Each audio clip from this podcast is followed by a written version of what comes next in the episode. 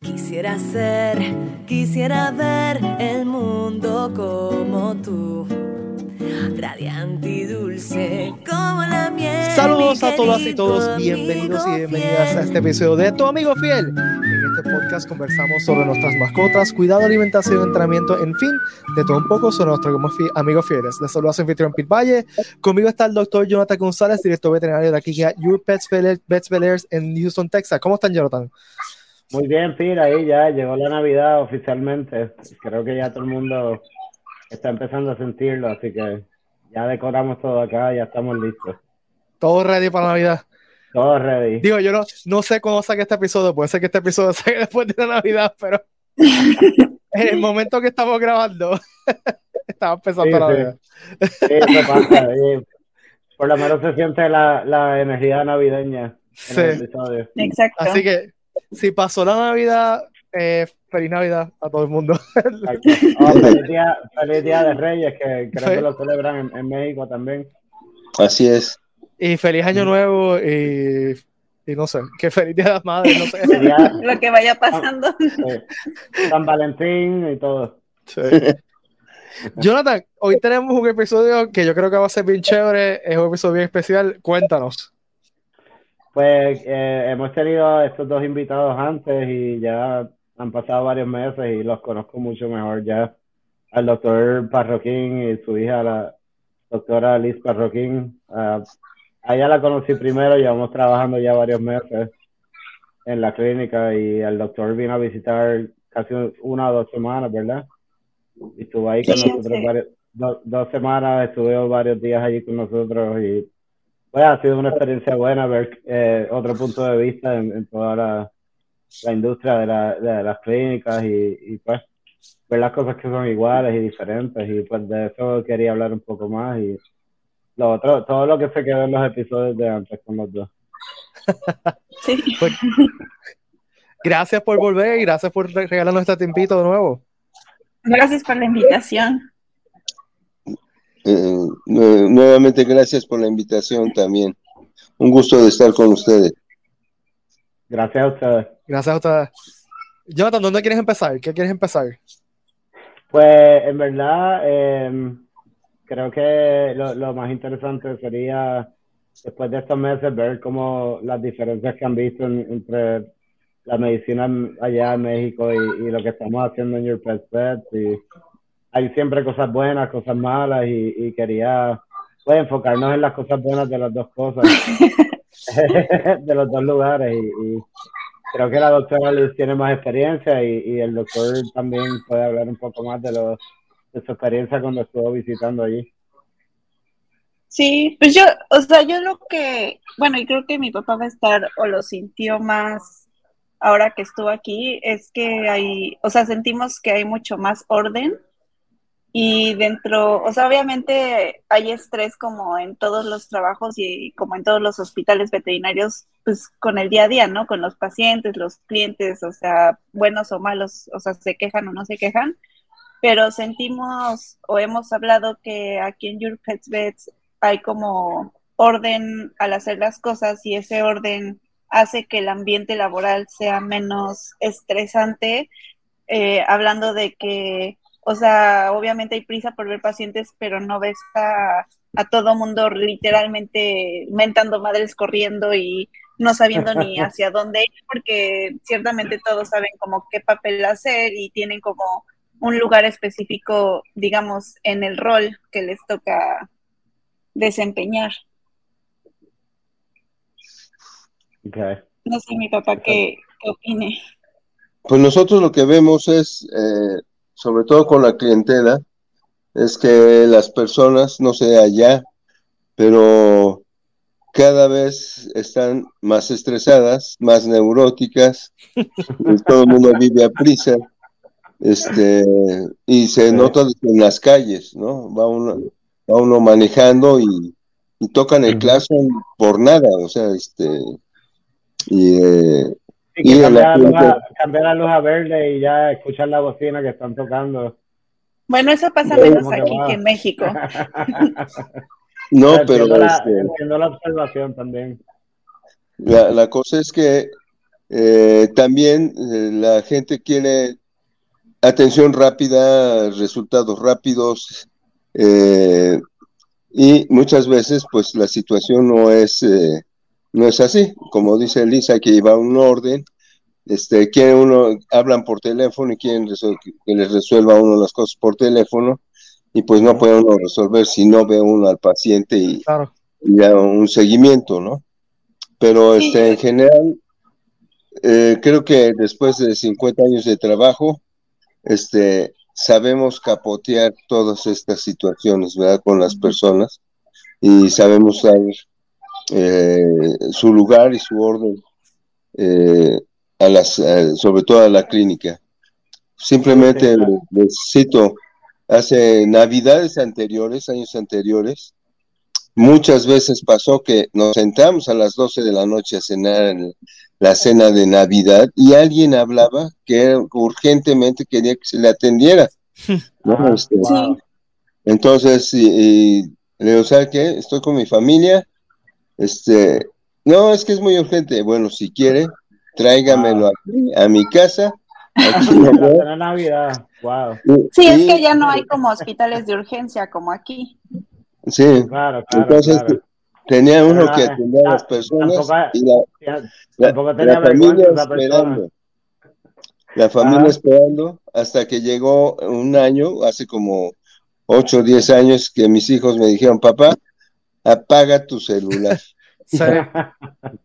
pero yo recuerdo incluso, incluso una vez, recuerdo que fuimos a hacer una cirugía el día de Navidad a, de un, o sea, no, bueno, no sé, seguro si se acuerda, pero una Navidad incluso tuvimos que hacer una cirugía de una Yorkshire que tenía este, ay, ¿qué ¿cómo era?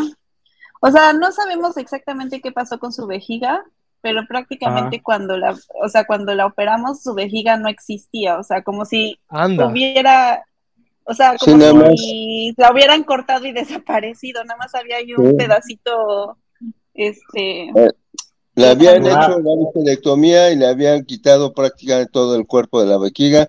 Wow. Y tenía nada más el trígono y el, cuello. Y, Entonces, eh, son situaciones que nunca te esperas. Pero también un 25 de diciembre me hablaron para de un rancho que se estaban envenenando los, las, los bovinos de engorda y estaban ah. convulsionándose y no encontraron a nadie y entonces me hablaron a mí y me dijeron, oye, yo sé que tú sabes de vacas, ya me dijeron que tú, este, no encuentro a nadie, no las, no las puedes venir a ver, pues ahí fuimos toda la familia con vestido de fiesta a un rancho y nos pasamos ahí todo el día, este, eh, checando el ganado y, bueno, toda la anamnesis, ¿no? De a ver qué hicieron. Este,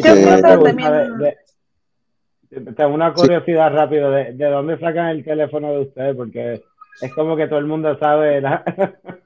Ah, por supuesto, él se los da. No, no, no. Ah, de antes, de antes. bueno, se, lo, se, lo, da, se lo da a alguien y como las drogas eh, no, se lo da a una persona y como la droga se la van pasando de persona a persona hasta que todo el mundo la tiene. Eso me, me imaginé, porque eso, me, eso es lo que pasaba aquí en el área donde yo vivo. Que de momento todo el mundo te conoce, todo el mundo tiene tu número, se, te presenta la gente ahí en la casa a través de su perro y es como que pues... ¿Qué, no, va a hacer, no? usted, no me conoce, pero me pasan su teléfono. así, así, así mismo es. Mira que, y, así como en pánico, y uno pues que va a ser uno. Sí, y creo que esa es una ventaja que vemos aquí en Estados Unidos.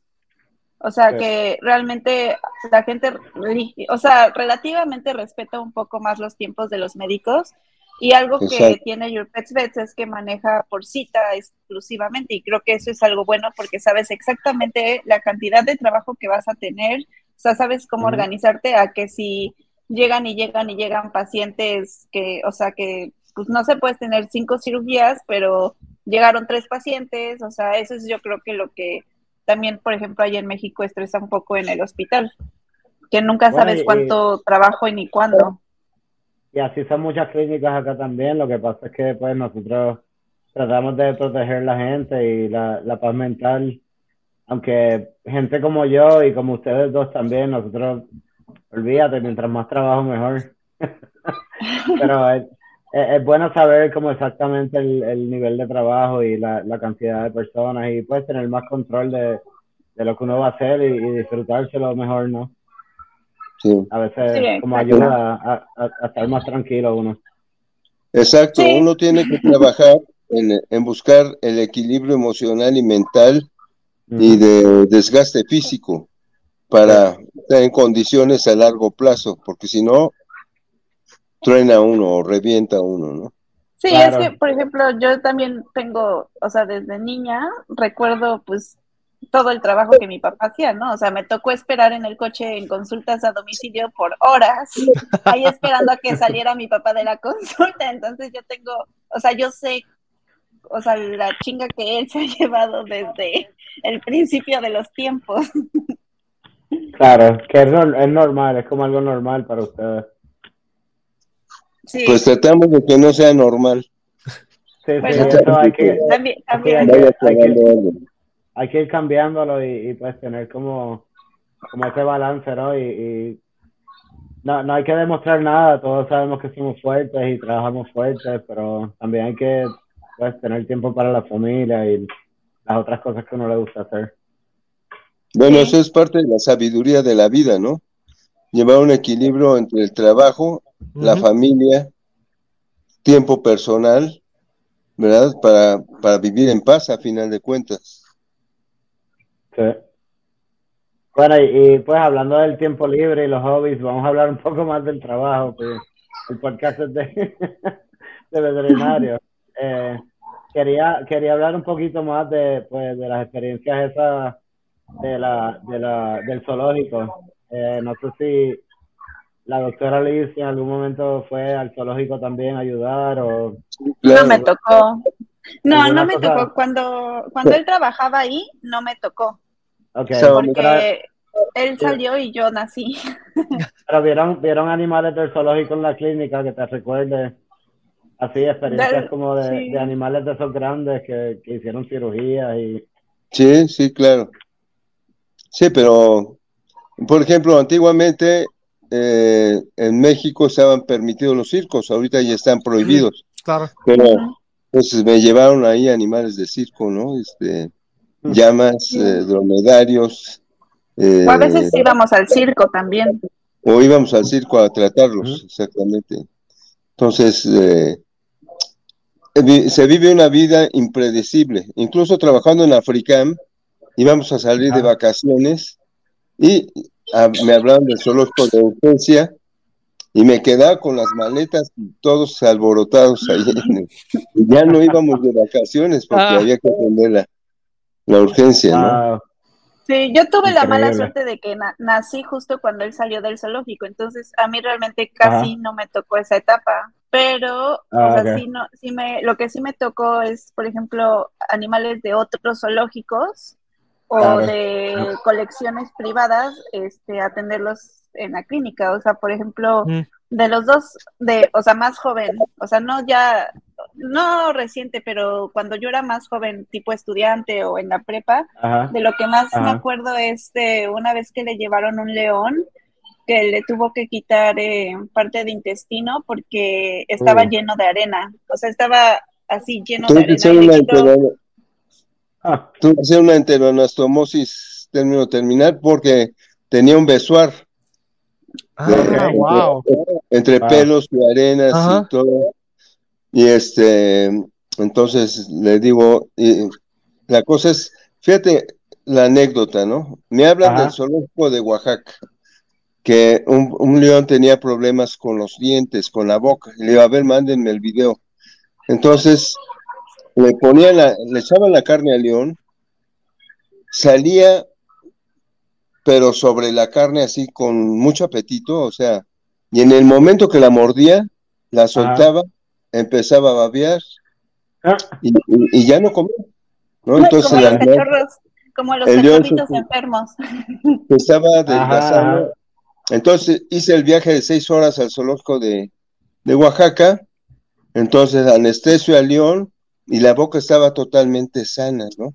Entonces digo, una radiografía ahí, pues nadie lo tenía para hacer radiografía, y me llevo el león, se regresó seis horas a Puebla para tomarle radiografías en la boca, todas las, bueno, toda la boca de los, las raíces, todo estaba bien, no había osteomilitis, se hace uno un chequeo y encuentra uno la masa en el abdomen.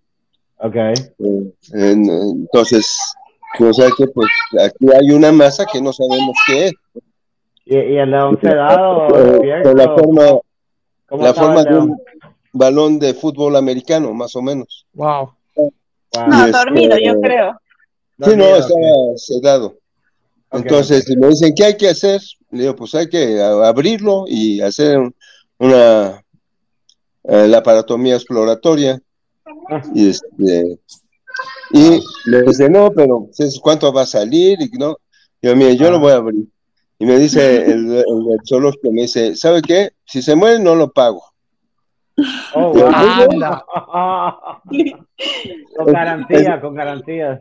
Está, está bien, me aviento el boleto de abrirlo.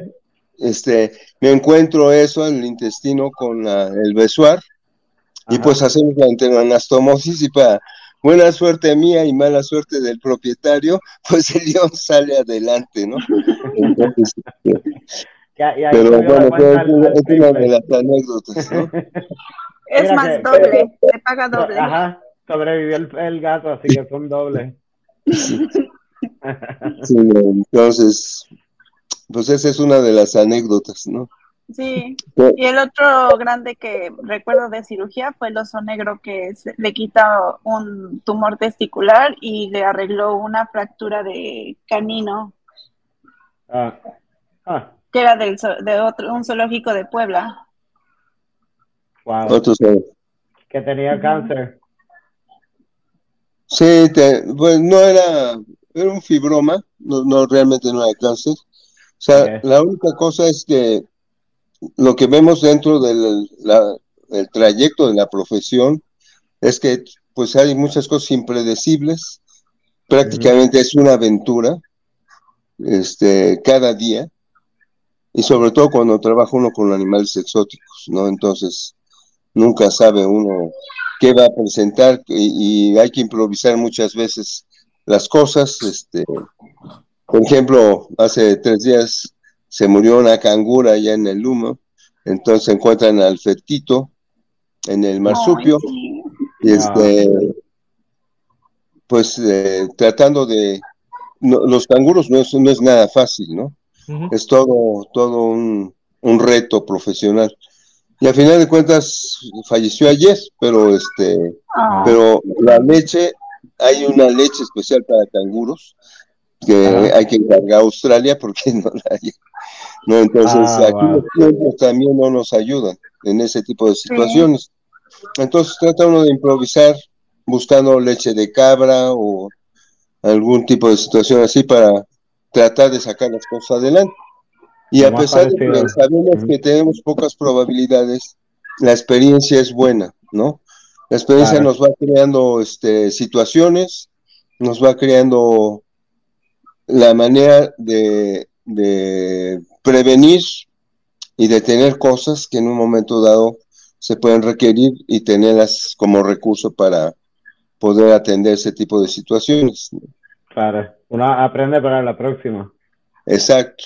Es algo así como ensayo y horror. Pues mucho de la carrera es así, ¿verdad? Sí, claro. Entonces, este, cuando son animales así que, pues, que quién, quién más, ¿a quién más van a llamar, no? Pues uno hace no, no, exacto. nadie, eh, uno es, supuestamente uno es el que tiene más experiencia, uno, eh, uno tiene mejor criterio para, para ese tipo de situaciones. Una de las situaciones que hay con los canguros es la flora que tienen en su tracto digestivo.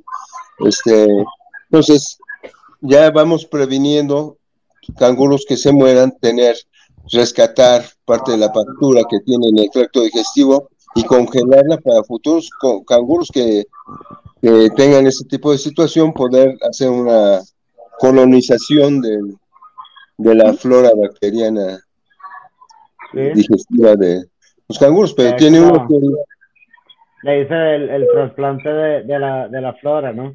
exacto, En realidad es, es usar la F de un animal y ponérsela a otro para proveerle la flora normal. Sí. Sí. Eso está interesante. Entonces puedes ver cómo es la versatilidad aquí en obviamente lo que más tratamos son perros y gatos, ¿no? Pero siempre llega una tortuga, una serpiente, y- pero también para mí eso me gusta, es, es la variedad lo que te mantiene este dentro de la Interesante. jugada, ¿no? Sí, lo mantiene interesante todo. Sí. Te hace pensar. Claro, claro. Pensar, investigar, Ujú. porque hay que buscarle y, y va uno aprendiendo, ¿no? Y hay muchas cosas que quedan al aire, muchas dudas. Entonces, cuando hay un congreso, algún tipo de conferencia, algo así, entonces salen las cosas a la luz. Entonces, enriquece uno su, el conocimiento y, y lo va uno poniendo en práctica también a futuro. Y eso es lo que va marcando que te vayamos teniendo progresos y éxitos a futuro. Sí, y para bien o para mal, mucha gente también tiene animales exóticos en casa y pues eso también nos da experiencia. Igual, luego, o sea, le hablaban como para cambiar un tigre de una jaula a otra Sí. y pues tienes, ya sabes, como que anestesiar y a ver, entre todos carguen y si ya se despertó el león, todos corran, o sea, es Sí, como, sí. No es como tratar un, sí. un papi de, de cinco libras. exacto. Sí, no. este, Y gracias a Dios cada vez hay menos de ese tipo de, de fauna entre particulares, ¿no? Porque yo pienso que los animales tienen que estar en su lugar, con el lugar correcto, con el manejo correcto, y este, la alimentación correcta, porque eso es lo que marca la salud de, de un, de un animal, ¿no? Entonces, este, muchos los tienen en- por hobby o por snob, o No, pues hasta en los perros. O sea, hay perros que te llegan que de pelo largo que nunca han ido al grooming y Ajá. dices, "O- ok, o sea, si quieres un perro de pelo largo, pues dedícale tiempo. Claro. Sí, llegan que se parecen a Bob Marley. Exacto. No, simplemente lo que mencionas de los Yorkies, ¿no? Eh, ven fotos de Yorkies con el pelo hasta el piso y todo eso. Oiga, quiero que me lo deje así. Le digo, no, eso se- necesita dedicarle tiempo y se necesita un peinador que le esté estirando el pelo y, y casi casi viven para el perro, ¿no? Para el pelo Claro, del perro. claro. Entonces no es una cosa así de, de, de que lo traen de la noche a la mañana que quiero que me lo convierta en Bo Derek, ¿no? Este, pues, Ya. Mira, me, me acordé de una historia de, de un mono de, de que tenía un problema y tuvieron que también pues ver cómo resolvían el problema de una forma más más, más eh, Ah, ajá, cuando estuviste ahora aquí, pa. Cuando tú estuviste tu- aquí ahora. tuviste- tuvieron que ponerse creativos con el mono y, y le salvaron la vida al final. ¿De qué, perdón? Que había un monito De- que le, le dieron Ah, del tratamiento. mono. Sí, Un mono capuchino. sí, no, que, no sé si quería contar esa historia también. Bu- Bueno, estaba yo ahí en Estados Unidos y este y me llegan que el mono está muy débil, que prácticamente no se levanta, no se mueve.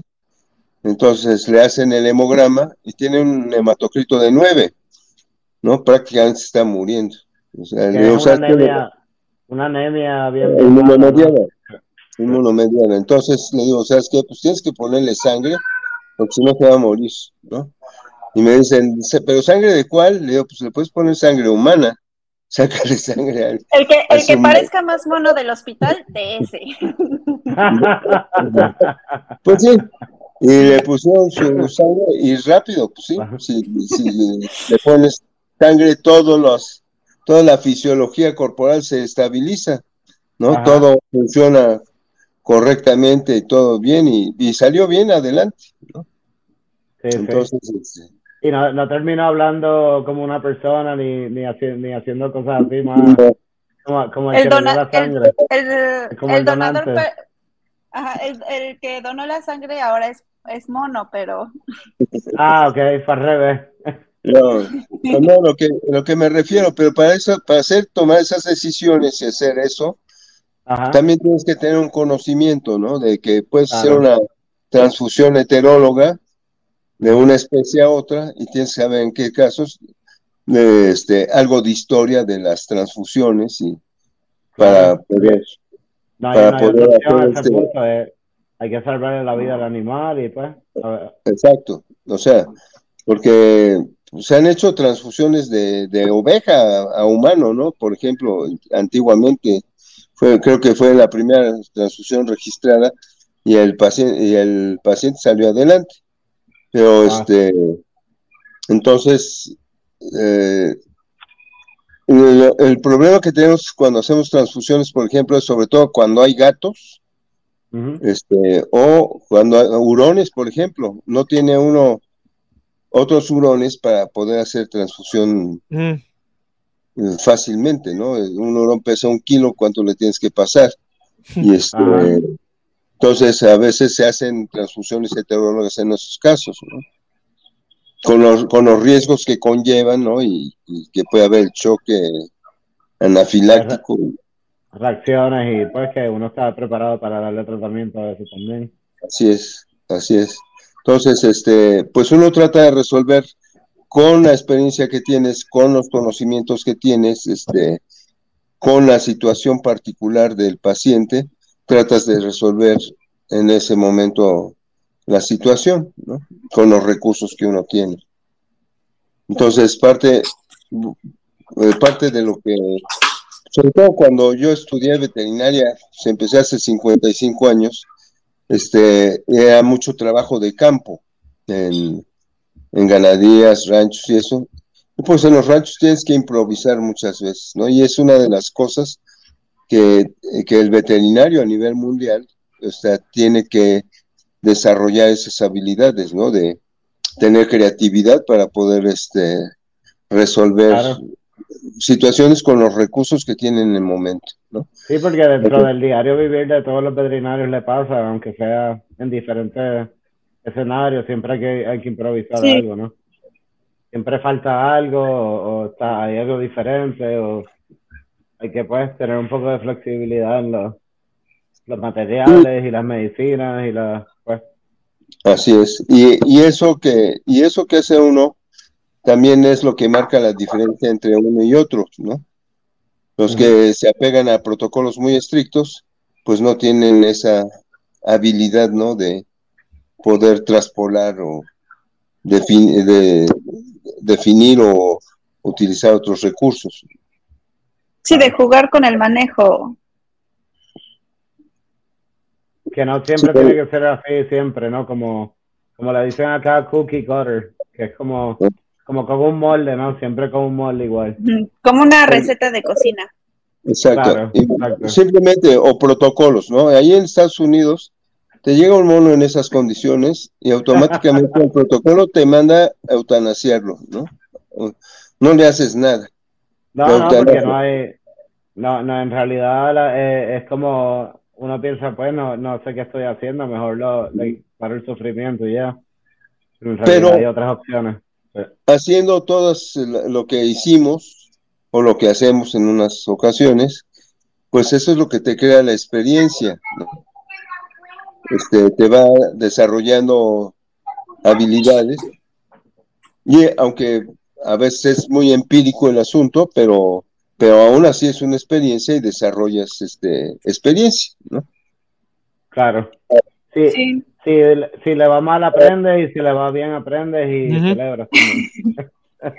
Exacto, como los niños, ni modo. sí, así es.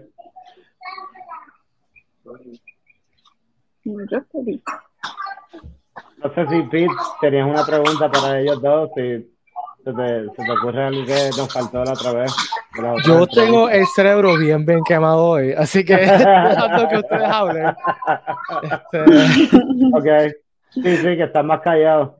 sí, porque eh, esta fue mi última semana de clases y he estado. Uh, sí, sí.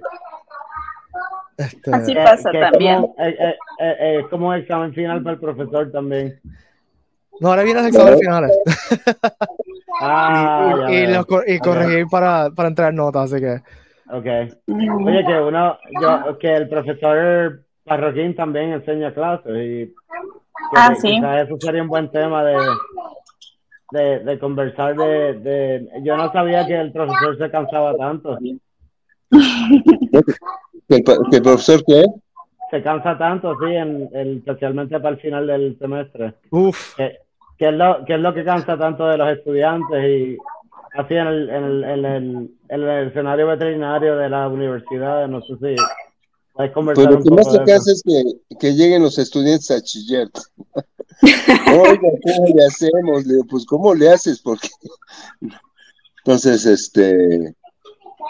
La, la realidad es que eh, hay estudiantes brillantes que captan muy bien todo rápido, este, pero son los menos, ¿no? Hay el- el- los estudiantes, digamos, del promedio, del average, y están los estudiantes que yo creo que tienen que cambiar de carrera, ¿no? Porque no, no se les da nada. Sí, sí, Pero sí. este, dentro de eso, pues es parte de la selección natural. Por ejemplo, yo llevo 16 años dando clase de anatomía comparada, descriptiva, este, y topográfica. Y este, y estuve dando durante 12 años medicina de fauna silvestre. Wow. Después eh, llegó aquí, el, a lo mejor lo conocen, el doctor Roberto Aguilar, que escribió un libro de medicina de fauna, y que lo- de hecho yo lo usaba como libro de texto. Entonces digo, bueno, si él está aquí, pues que él que dé la clase, ¿no? Pero encontré ese tipo de situaciones, ¿no? Que como él trabaja en Estados Unidos, viene con una mentalidad de protocolos de Estados Unidos, Claro. este, a diferente, a diferente a lo que nosotros manejamos, o, o sea, llega un, simplemente llegan al consultorio con una paloma con la pata rota, pues uno trata de sacarla adelante, ¿no? Le pone sus prótesis o a veces clavitos, eh, de alambres de business, o, o sea, le haces la lucha al animal y es una experiencia. Entonces, él no, él dice, no, este hay que sacrificarlo, ¿no? En automático, Claro, claro. ¿no? Entonces, este, Es pero como otro estilo, es otro estilo de, de tratar los, los animales, ¿no? Y así es, este, y que la cosa es que en zoológico se maneja la medicina de, de grupos, ¿no? De atos. Entonces va uno tratando de mantener la salud del hato. Entonces, si uno está causando problemas, pues lo echan fuera, ¿no? A final de cuentas, mientras el, el grupo de animales esté sano. Y dentro de la cátedra de medicina de fauna silvestre, para mí lo más importante era que supieran del animal que estén tratando, número uno, porque te pueden llegar y no, no sabes ni qué te llevaron. O sea, conocer el nombre del- de la especie, su clasificación taxonómica, o sea, y todo lo que se tiene que saber de un, de cualquier individuo, ¿no? O sea, eh, si es un mamífero, un reptil, este, un ave, a qué grupo pertenece, tipo de alimentación, dónde vive, si es migratorio, si no es migratorio, este, qué enfermedades tiene, cuáles son sus enemigos naturales, ¿no? Porque muchas veces ponen al depredador junto a la jaula de la presa. Entonces, la presa vive en estrés continuo, ¿no? Entonces, este, ya es una causa de enfermedad que, entonces, y hay otros animalitos que requieren dentro de su hábitat, dentro de su jaula y eso, que tengan Ajá. barreras visuales físicas, ¿no? Que si sea es que la- eso, se puede esconder, se pueda... eh, eso se ve mucho en animales de zoológico. O sea, que de, Y- de comentario de, de poner la, la presa al lado de, de- del que lo caza es la que el sentido común no está faltando un poco en los, los estudiantes. Ah, y, sí. Eso es lo que cansa al, al maestro. Más que, más que nada, ¿sabes qué? Traen el chip de Walt Disney. Ah, Todos hermanos, todos nos llevamos bien y aquí el venadito con el tigre. Bueno, Pues, no, pues, en, mi, en mi época no era así. El, Pero- Pues en el Rey León ahí todos salen juntos, entonces piensan, o sea, que, que las cosas así, pueden ser así, ¿no? Wow. La- Yo creo La que, realidad. bueno, pues yo fui estudiante de mi papá, ¿no? También, y Sí. pero también después de, o sea, de que me gradué y eso, pues yo lo acompañaba a veces, pues hacerle la vida imposible a los alumnos en sus exámenes y así. Entonces, o sea, lo que yo notaba es que, o lo que hace falta en los estudiantes actuales de veterinaria, es que, o sea, como que todo lo quieren muy fácil. O sea, todo lo quieren muy fácil, este, todo, o sea, tipo copiar en los exámenes, o sea, como que para ellos es solo pasar una carrera. Pero realmente cuando sales, o sea, incluso aunque tengas o hayas sido muy bueno en la universidad, o, por, o promedio, o sea, sales a un mundo totalmente distinto al que tú crees. O sea, tú crees que sabes todo, tú crees que bla, bla, bla. Y lo he visto con, o sea, estudiantes que eran de excelencia, que salen y no saben nada. O sea, obviamente no saben ni poner un, eh, ni hacer una canalización, o sea, ni llevar una anestesia, o sea, no saben hacer nada porque realmente la veterinaria no solo es libros, es práctica y muchas veces ellos como que no, o sea, no aprovechan como las oportunidades que, que pudieran tener en la práctica. O sea, luego van estudiantes a la clínica y, o sea, en vez de estar buscando qué aprender, qué hacer o lo que sea, pues nada más van a echar relajo a, a hacer, a cumplir con ciertas horas que la universidad les pide, pero pues realmente. Ya cuando te gradúas es cuando te das cuenta y dices así como, ah, yo hubiera aprovechado más, ¿no? Y, y creo que te lo dije en, en el podcast en el que yo estuve, que pues ciertamente la inmadurez eh, con la, o sea, que cada persona tiene y me pasó a mí, o sea, pues todo el mundo es como, ay, tu papá, tú tienes a tu papá. Sí, pero yo en mi etapa de adolescente, o sea, mi forma de pensar y mi situación emocional era muy distinta, la cual no me no pude aprovechar o sacar tanto conocimiento como me hubiera gustado este desde muy temprana edad de la clínica o de mi papá o así. ¿Por qué? Porque yo tenía la mentalidad de, ay no, ¿para qué voy a irme a meter ahí si ahí voy a estar toda mi vida? Mejor disfruto mi vida y salgo y voy de compras o voy de fiesta o lo que sea, pero pues realmente ya cuando tú sales y te enfrentas al mundo, como que sí te pesa y dices, ay, este, pues mejor si hubiera ido aunque sea a practicar o aprender o así. O sea que en parte, en parte grande está la, el mentor o el, el, pues el veterinario en hablarle a esos estudiantes y quizás individualmente, pues, eh, tener conversaciones serias y, y reales, ¿no? De, de, lo que van a hacer después y, y, lo que se está enfrentando y si de verdad pues sí, quieren pero hacer eso, ¿no? Muchas veces siento que como ad adolescentes, aunque te digan, o sea, lo, a lo que te vas a enfrentar, realmente como que tú es como, ah, sí, ok. Ah, o sea, como que... Por un oído y por el otro. Sí, te tienes que dar en la madre para poder decir, ah, pues sí, sí, sí está difícil, ¿no? Sí, pues y algunos se caen y otros siguen, me imagino. No, la cosa es que aquí entra lo que decíamos, la selección natural. Mm. El estudiante que tenga pasión por la veterinaria, ese va a sobresalir, ¿no? Porque está conectado con la profesión y yo los alumnos que he tenido más, que han tenido éxito profesional, son los que les puedo hablar a la, a la hora que fue, a la hora que sea. Número uno. Número, Número uno, tu hija, por ejemplo. Exacto. ¿No? Entonces, este, muchas veces terminamos de trabajar a las 10, 11 o 12 de la noche y les puedo hablar a las 2, 3 de la mañana, sabes que tenemos una urgencia, vámonos. ¿no? Y, y, pero eso uno de cada mil o cada mil quinientos o dos mil estudiantes es así, ¿no? Eh, por ejemplo, te, tuve uno que ahorita está de director del hospital de la universidad de aquí del, del, del estado. Ajá. Este, él era sumamente, era muy reservado, era muy callado y todo, pero a la hora que le decía yo vamos, vamos, ¿no? Un día le hablo a las 10 de la noche, le digo, es que no sé si te platiqué un parto distóxico de una jirafa, ¿no? Oh, wow. Entonces, este, me habla la dueña del zoológico, me dice, oye, te- a ver si puedes pasar mañana a ver a la jirafa, porque no, el de aquí se empezó a parir a las 2 de la tarde. Le digo, no, le digo, Amy, Amy, mañana la tenemos que atender ahorita. ¿no? Porque Sí, la, la- la, naturaleza. es la La cosa de naturaleza no, espera- de, de conocer la, la- la situación biológica de, de cada animal. Una jirafa Claro. empieza a parir y para en un lapso de dos horas. Wow. Wow. Entonces, Ok.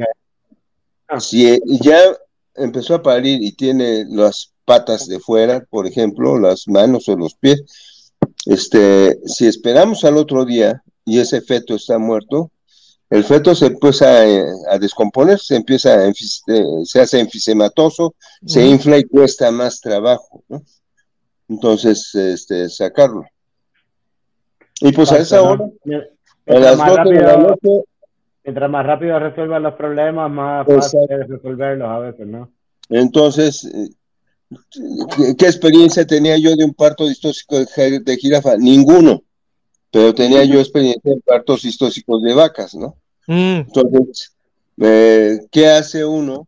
Este, lazar la jirafa, le pone uno un capuchón para quitarle visibilidad, la pe- lo pega uno en un rincón, este, y hace uno una anestesia epidural, Mm. como en una vaca, ¿no?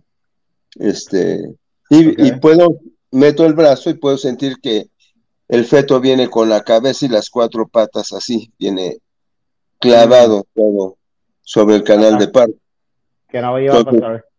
No, y ya estaba muerto, entonces Mm. lo que hice fue empujarlo, meter todo el feto al, al útero Ajá. y eh, con una sierra, una, un fetotomo, lo- pues prácticamente lo, lo partí a la mitad y ya pude sacarlo más fácilmente, porque además las patas de las jirafas son larguísimas, ¿no?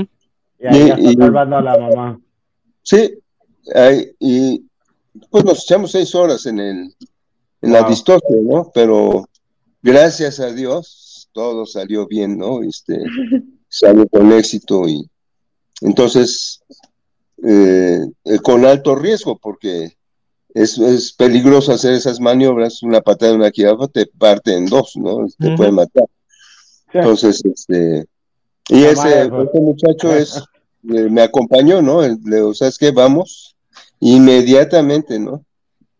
Entonces, este, fu- fue una buena experiencia. En la noche, con lamparitas, ni siquiera con una luz buena ni nada de eso. Pero Wow.